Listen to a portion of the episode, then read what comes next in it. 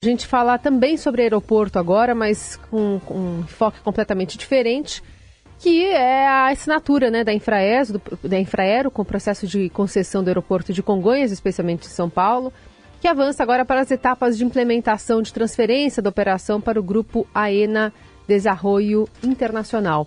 A empresa pública brasileira, que é responsável pela administração do aeroporto, foi a última a assinar a entrega da gestão para a empresa espanhola. A nova responsável pelo terminal, a ANAC e a AENA já haviam encaminhado suas partes. Essa etapa deu sequência ao leilão realizado lá em agosto do ano passado, quando o governo federal concedeu 15 aeroportos, entre eles o de Congonhas, o segundo mais movimentado do país e um dos últimos grandes terminais ainda não administrados por operadores privados. Vamos conversar com o coordenador do Centro de Gestão e Políticas Públicas, o INSPER, André Marques, para entender um pouquinho melhor sobre que deve mudar, especialmente nos próximos meses. Tudo bem, André? Bom dia. Bom dia, bom dia a você, bom dia a todos que estão nos ouvindo. A partir da peculiaridade em relação dessa concessão eh, de Congonhas e das experiências passadas também na iniciativa privada, nessa transferência, o que, que a gente pode esperar de melhorias em Congonhas, hein? Bom, vamos lá. Na verdade, essa, essa operação de Congonhas ela tem um objetivo nos próximos é, anos de um, de um alto investimento, um investimento de mais de 3 bilhões de reais. Tá? É, a operação pela IANA começa só a partir de julho né, desse ano. E a partir daí você tem é, pelo menos cinco anos aí de projeções de, desses investimentos iniciais.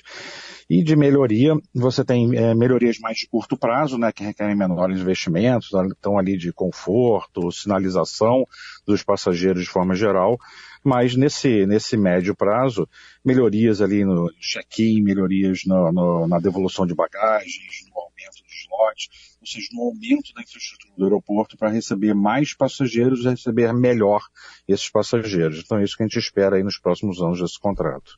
É, e por que que, a, na sua visão, a iniciativa privada, ou se é que essa sua visão tem mais condições de fazer isso do que a Infraero, por exemplo?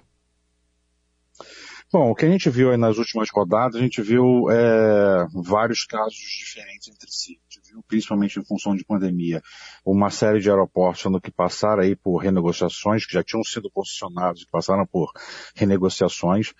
Mas agora o que a gente espera nesse, nesse contrato, quer dizer, é, imaginando aí, torcendo, né, para não ter um outro, um outro desastre como esse, é, outra catástrofe como essa da pandemia, é, o que se espera quando a gente olha as operações desses aeroportos, assim, a gente tem visto efetivamente é, melhorias nessa, tanto na infraestrutura como na prestação de serviço da população. Quer dizer, então você é, tem empresas que são especialistas nessa temática, que têm já grandes experiências internacionais, têm já experiência com operação de grandes aeroportos, experiências bem sucedidas.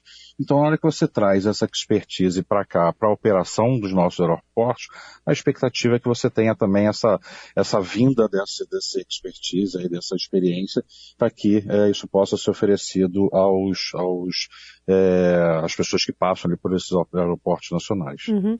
Essa AENA, ela é uma empresa com um bom histórico e também queria te ouvir sobre a possibilidade de que com essa concessão os passageiros tenham algum reflexo no bolso, se uma operação mais eficiente poderia é, refletir, por exemplo, no preço de passagens. Ah, sem dúvida, sim. É uma, é uma grande empresa, então é uma empresa é, já com histórico longo, bem estruturado, administra grandes aeroportos. E, é, sem dúvida, quando você tem um aumento ali, tem uma previsão de, por exemplo, de aumento de, de slots, ou seja, aumento de é, possibilidade de receber novas operações, novas é, companhias aéreas. Então, com isso, olhando pelo lado da passagem em si, né, da, da oferta de, de, de é, mais destinos, de maior quantidade de voos, então, maior competição então, o que se espera disso também é uma redução é, na passagem para o passageiro. E fora que na questão da prestação de serviço, são aquelas é, menores, mas que são alimentações, quer dizer, todo aquele serviço que envolve tanto quem está chegando quanto tem como quem está saindo dos aeroportos, e do aeroporto de Congonhas especificamente, é também uma maior diversidade, uma maior concorrência, uma maior prestação de serviço. A gente sabe, quem frequenta o aeroporto sabe que essas prestações de serviço é, de alimentação e afins são, são, são caras nos, nos aeroportos. Então também você tendo ali uma maior concorrência, existe uma expectativa de redução. Então, de forma geral, sim, há uma expectativa de benefício, benefício financeiro para quem utiliza esse serviço. É, uma discussão que é sempre recorrente, é porque o aeroporto foi inaugurado na década de 30, né, 1936. Naquela época era não tinha uma cidade em torno, não tinha tantos prédios em torno, e depois fica essa discussão em relação ao horário de funcionamento, aos transtornos causados para a vizinhança. Isso, de alguma forma, com a concessão, é, é, na sua avaliação, pode ser revisto ou está previsto se manter exatamente como está hoje?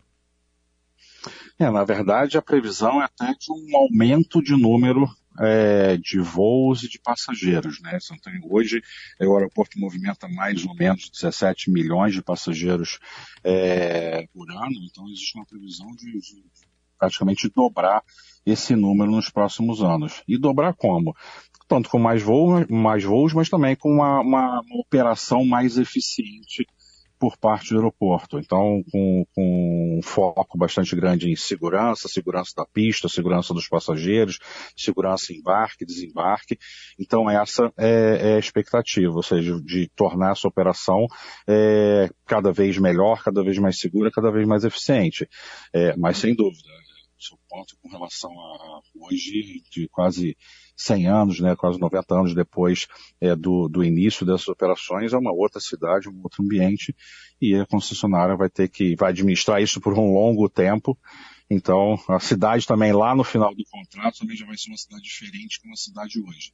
Cada vez maior, cada vez mais complexa, e o concessionário vai precisar se adequar a essa realidade. Até pela, bom, ainda nessa busca por eficiência aí a possibilidade maior de fluxo de voos, repercutindo né, nos moradores do lado, essa negociação, essa conversa é, com, com a cidade também, com a sociedade, deve ser um desafio para a concessionária?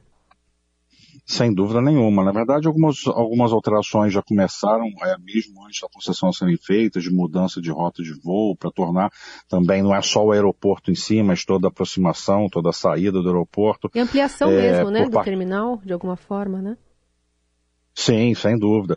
Então, assim, então tudo isso é todo o entorno, quer dizer, não é só é, é, lidar com os passageiros que chegam e saem do aeroporto, mas com, com, toda a comunidade no entorno, com toda a população de São Paulo, inclusive, porque também tem todo o trânsito na região, trânsito de chegada, saída, é, táxi, etc. Então, assim, você estacionamento. Então, você tem é, é, todo um entorno que acaba sendo impactado pelas operações do, do aeroporto é, e que durante aí, os próximos anos de contrato a concessionária é, é, vai ter efetivamente que tratar isso muito bem, porque senão corre o risco de, ao invés de beneficiar, ao invés de melhorar as operações, corre o risco de ser um entrave. Então, um, um foco especial, uma atenção especial deve ser dada pela concessionária a todo mundo que utiliza, não só os passageiros.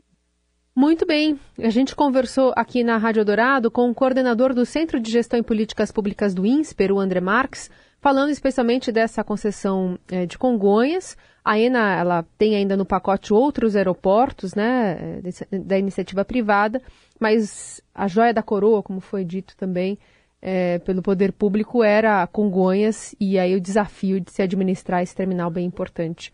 André, obrigada, viu, pelas informações. Eu que agradeço. Obrigado. Bom dia a todo mundo.